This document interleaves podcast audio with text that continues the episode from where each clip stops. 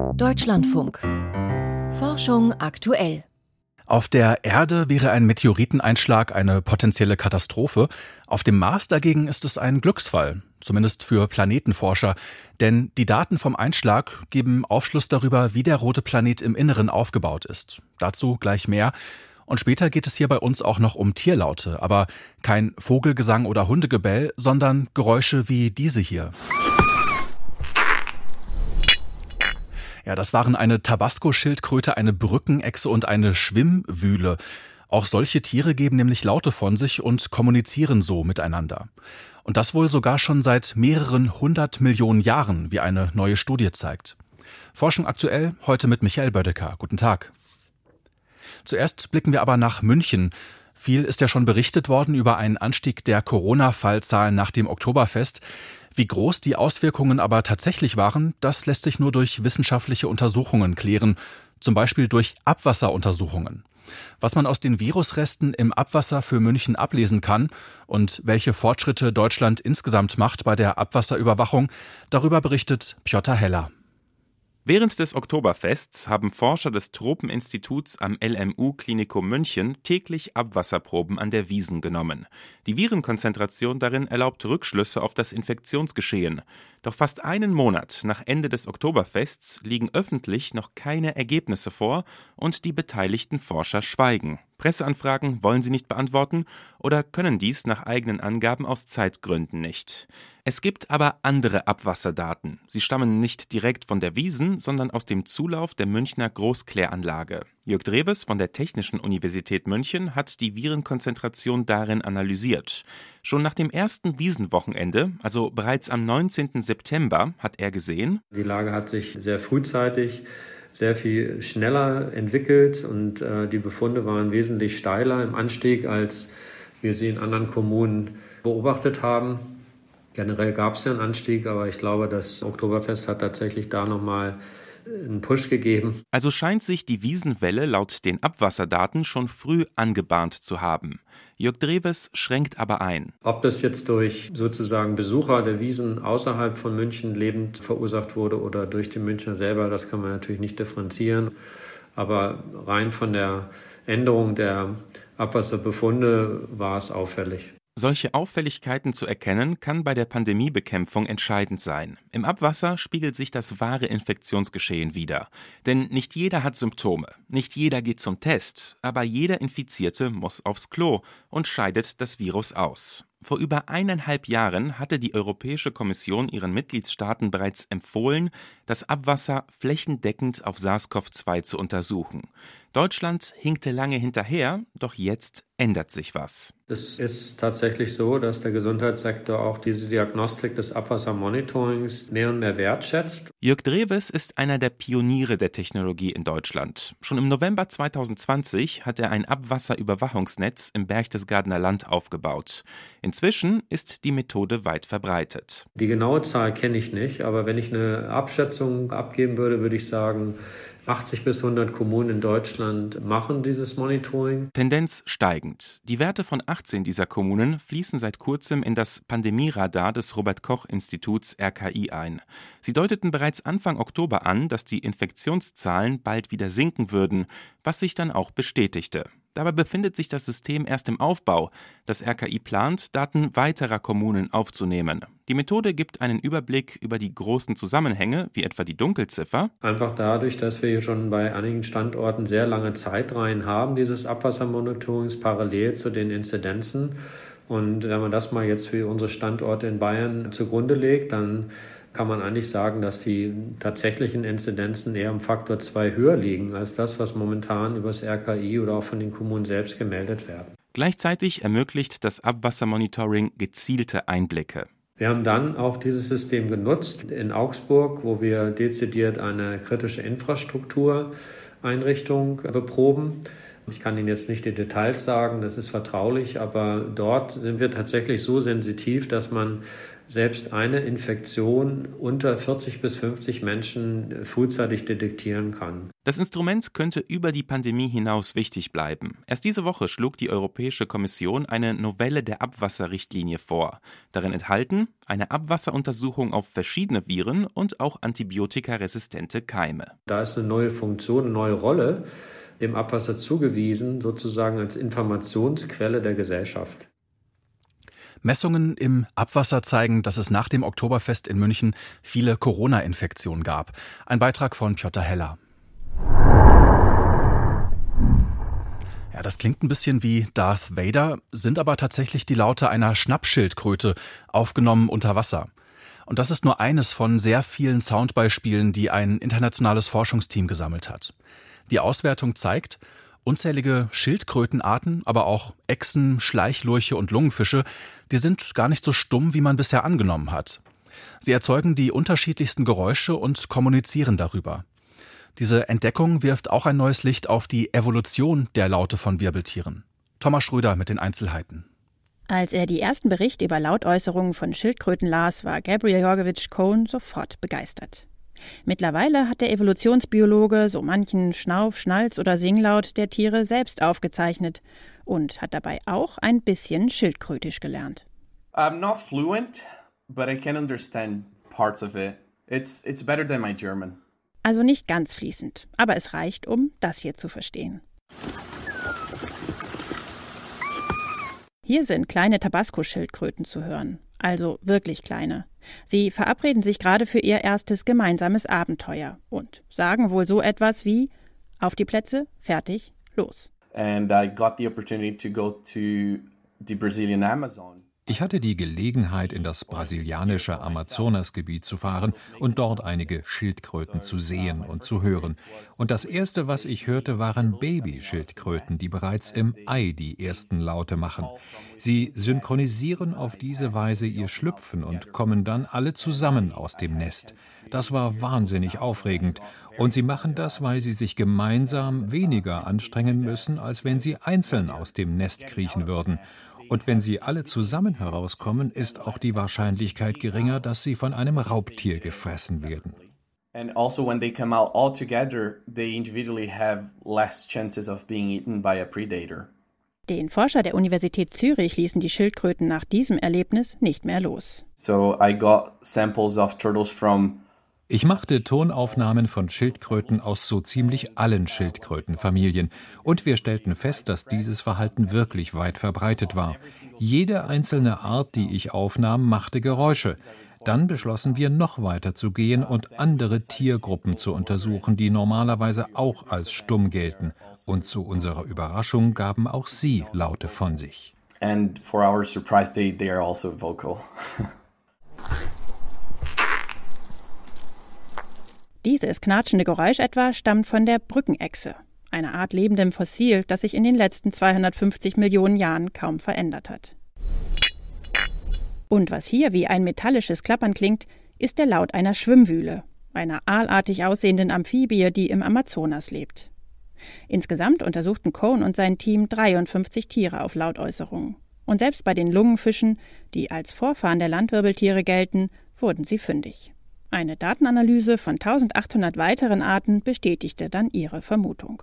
So, from the beginning, the idea uh, die Idee war von Anfang an, dieses Verhalten aus einer evolutionären Perspektive zu verstehen. Zuerst konzentrierten wir uns auf Schildkröten.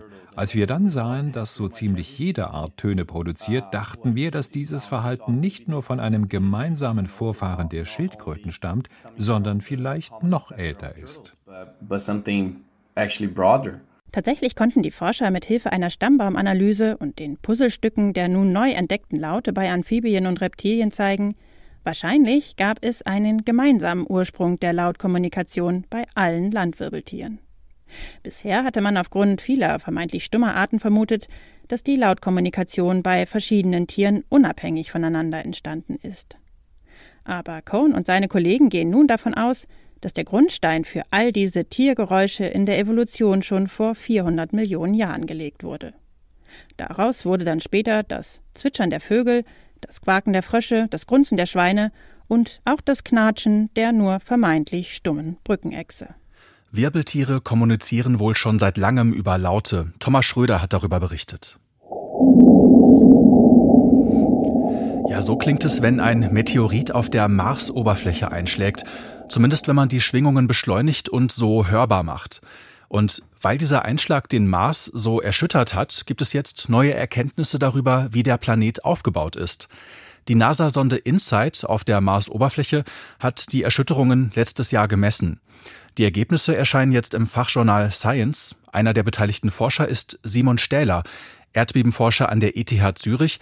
Und ihn habe ich vor der Sendung gefragt, was genau da passiert ist auf dem Mars Ende 2021.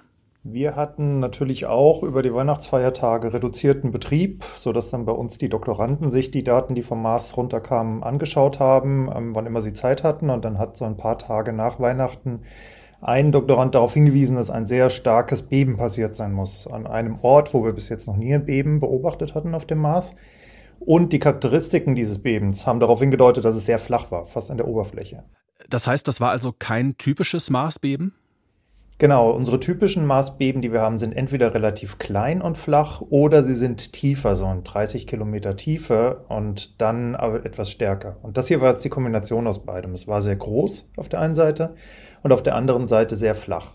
Und dann haben wir ungefähr einen Monat später Nachricht bekommen von einem der Orbiter, die den Mars immer umkreisen und da Fotos machen, dass sie auf ihren globalen quasi Wetterkarten vom Mars eine, einen dunklen Fleck entdeckt haben, gerade an der Stelle, wo wir unser Beben haben. Und dieser dunkle Fleck ist dann die, die Blast Zone ähm, von einem Krater gewesen, als es genauer sich dann angeguckt wurde. Also der Krater ist ungefähr 150 Meter groß und in den 30 Kilometern drumherum ist Staub einfach weggepustet worden von diesem großen Einschlag. So groß, dass man es am Ende auf einem wirklichen Satellitenbild äh, wie einer Wetterkarte sehen konnte. Das heißt, dann war klar, diese Beben, die kommen von diesem Einschlag auf der Marsoberfläche und die Daten hatten Sie ja dann dazu. Was können Sie jetzt aus den Daten lesen? Dadurch, dass dieses Beben eben kein Beben war, sondern ein sehr flacher Meteoriteneinschlag, hat er sogenannte Oberflächenwellen erzeugt, die nicht durchs Tiefe des Mars laufen, sondern die an der Oberfläche entlang laufen. Das sind eben Erdbebenwellen, die wir auf der Erde auch immer beobachten nach jedem Beben.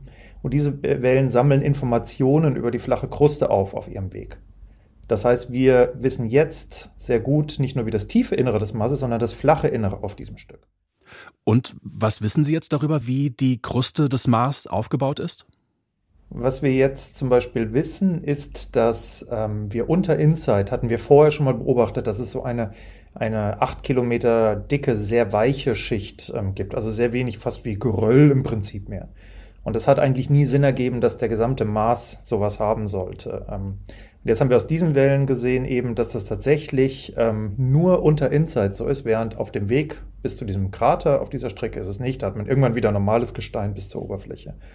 Das interpretieren wir jetzt so, dass unter Insight wir fast so was wie ein Molassebecken oder ein Sedimentbecken haben, so wie wir es nördlich und südlich der Alpen auch haben, wo wir einfach eine sehr dicke Schicht von Sedimenten haben, die von einem ähm, Gebirge in der Nähe kommen. Und auf dem Mars zieht sich so ein Gebirge entlang des Äquators und die von diesem Gebirge irgendwann aberodiert wurden. Und äh, da haben wir tatsächlich jetzt hier die Indikation, dass das nicht nur auf der Erde gibt, in der Po-Ebene in Italien oder im Molassebecken in Bayern, sondern dass es das auch auf dem Mars gibt und dass dort tatsächlich vor vielen Milliarden Jahren äh, so ein Sedimentationsprozess stattgefunden haben muss. So ein Erosionsprozess. Und das ist aber ausgerechnet dort, wo diese Mars-Sonde InSight gelandet ist und der Rest der Marskruste ist deutlich fester oder dichter? Wir sind mit Insight halt gerade am Äquator gelandet, damit wir genug Strom für unsere Solarpaneele bekommen, ähm, weil da die Sonne am stärksten scheint. Und damit sind wir eben zufällig, mehr oder weniger gerade in der Nähe dieser großen, dieser großen Stufe im Gelände, vier Kilometer hohen Stufe im Gelände gelandet. Und deswegen haben wir diesen etwas ungewöhnlichen Aufbau unter Insight direkt gesehen. Und jetzt eben die große Frage, die, wir, die sich auf dem Mars stellt, ist, warum ist der Süden eigentlich vier Kilometer höher als der Norden? Warum hat man diese Stufe? Warum das so ist, wissen wir auch noch nicht. Das werden jetzt eben die nächsten Jahre, wird man darüber weiter nachdenken müssen. Sagt Erdbebenforscher Simon Stähler. Wir haben über den Einschlag eines Meteoriten auf dem Mars gesprochen. Die Leber kann sich besser regenerieren als jedes andere Organ. Das wussten schon die alten Griechen. In der griechischen Sagenwelt wird Prometheus zur Strafe an einen Felsen gekettet und jeden Tag kam ein Adler und pickte ein Stück aus seiner Leber. Aber die Leber wuchs immer wieder nach. Die Leber bleibt also jung und kann nachwachsen. Deshalb sind Leberzellen für die Forschung interessant, wenn es darum geht, alt werden und jung bleiben zu erforschen. Eine große Rolle spielt dabei die Epigenetik, also die Steuerung der Gene. Michael Lange berichtet. Auf einem Computerbildschirm zeigt Peter Tessarts zwei angefärbte Präparate aus einer Leber.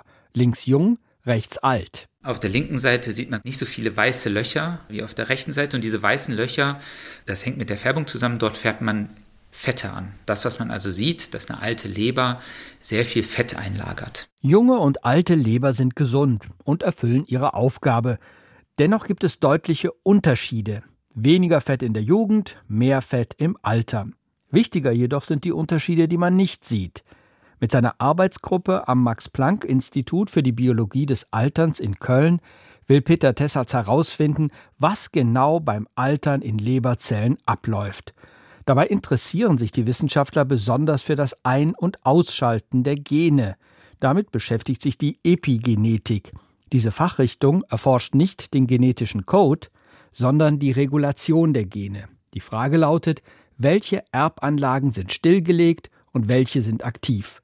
Ein wichtiger Faktor ist die Verpackung des fadenförmigen Erbmoleküls DNA. Und da wird wie im Prinzip auf einer Spule wird die DNA rumgewickelt.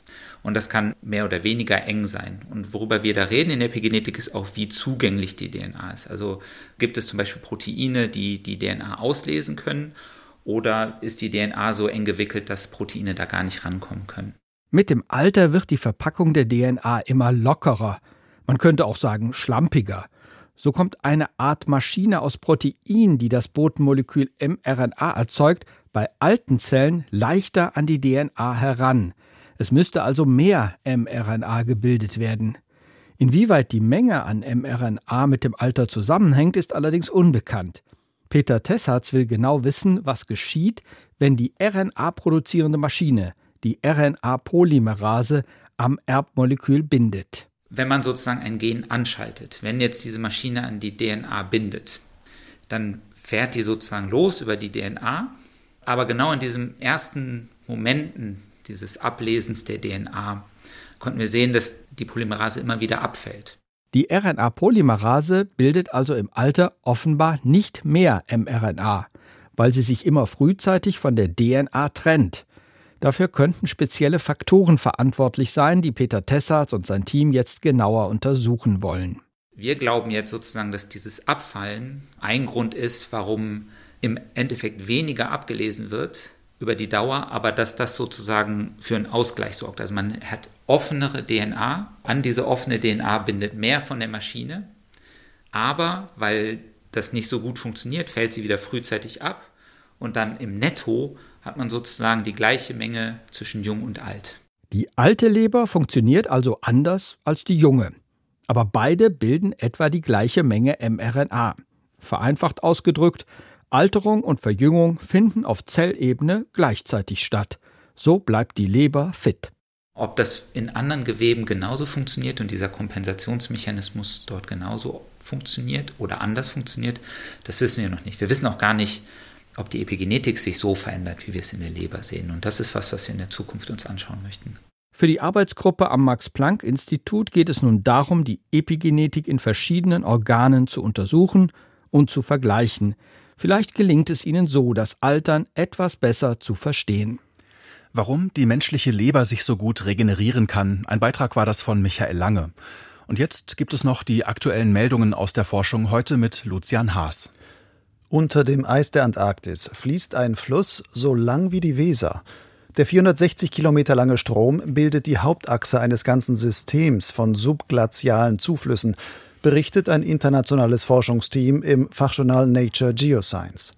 Der Fluss transportiert Wasser aus der zentralen Antarktis und mündet schließlich unter dem Schelfeis ins Weddellmeer. Dass es unter dem Eis der Antarktis isolierte Seen gibt, ist schon länger bekannt. Dass dort Flüsse bis ins Meer reichen können, ist allerdings eine überraschende Entdeckung. Solche Flüsse könnten eine entscheidende Rolle dabei spielen, wie die Eismassen der Antarktis auf den Klimawandel reagieren, so die Forschenden. Die Entdeckung beruht auf Radarmessungen vom Flugzeug aus, kombiniert mit Modellrechnungen zur Hydrologie des Eisschildes. Therapeutische Klänge reduzieren Albträume. Viele Menschen haben nachts Albträume, erleben sie als starken Stress und wachen davon auf. Forschende aus der Schweiz haben ein Verfahren erprobt, mit dem sich die Häufigkeit von Albträumen reduzieren lässt. Im Rahmen ihrer Studie ließen sie ProbandInnen im Wachzustand ihre typischen Albträume aufschreiben, mit einer kleinen Extraaufgabe. Sie mussten sich jeweils ein positives Ende ausdenken. Während sie schrieben, wurden ihnen bestimmte Klänge vorgespielt. Zwei Wochen lang bekam dann eine Hälfte von ihnen nachts im Schlaflabor die gleichen Klänge zu hören, und zwar immer dann, wenn Hirnstrommessungen zeigten, dass sie in eine Traumphase kamen. Bei beiden Gruppen nahm die Häufigkeit von Albträumen in den Folgemonaten um mindestens 50 Prozent ab. Bei den ProbandInnen, die im Schlaf die Klänge hörten, trat der Effekt im Durchschnitt aber viermal stärker auf. Die Studie ist im Fachjournal Current Biology erschienen. In Ephesos ist ein über 1400 Jahre alter Stadtteil wohlbehalten unter einer Brandschicht entdeckt worden. Ein österreichisches Archäologenteam hat das Geschäfts- und Lokalviertel in der antiken Weltkulturerbstadt Weltkulturerbestadt in der Türkei freigelegt. Die Forschenden sprechen von einem Sensationsfund. Es sei der bedeutendste der Ausgrabungen in Ephesos seit 50 Jahren. Der gesamte Hausrat in den Räumen sei unter der Brandschicht regelrecht versiegelt worden. Das liefere eine einzigartige Momentaufnahme der damaligen Lebenswelt. Zu den spektakulären Funden gehören unter anderem Goldmünzen, mehrere Geschäftskassen mit hunderten Kupfermünzen und das komplette Geschirr einer Taverne. In Amphoren sind sogar Essensreste enthalten. Corona-Impfungen können Regelblutungen verstärken. Die Europäische Arzneimittelagentur EMA hat empfohlen, starke Menstruationsblutungen zur Liste der möglichen Nebenwirkungen von mRNA-Impfstoffen gegen Covid-19 hinzuzufügen. Das gelte sowohl für die Impfstoffe von Moderna als auch von BioNTech Pfizer. Meldungen über starke Regelblutungen nach den Impfungen hätte es sowohl während klinischer Studien als auch in der Praxis gegeben, so die EMA. Es bestünde die begründete Möglichkeit eines ursächlichen Zusammenhangs. Es gebe aber keine Anhaltspunkte dafür, dass sich solche Menstruationsstörungen auf die Fortpflanzung und die Fruchtbarkeit auswirken. Die Fälle seien meist nicht schwerwiegend und vorübergehender Natur. Eine Pfuhlschnepfe hat einen neuen Vogelzug-Weltrekord aufgestellt. Nonstop ist der fünf Monate alte Vogel von Alaska aus über den Pazifik bis auf die Insel Tasmanien im Süden Australiens geflogen. Das haben australische Forscher heute berichtet. Das Tier trug einen kleinen GPS-Tracker auf dem Rücken.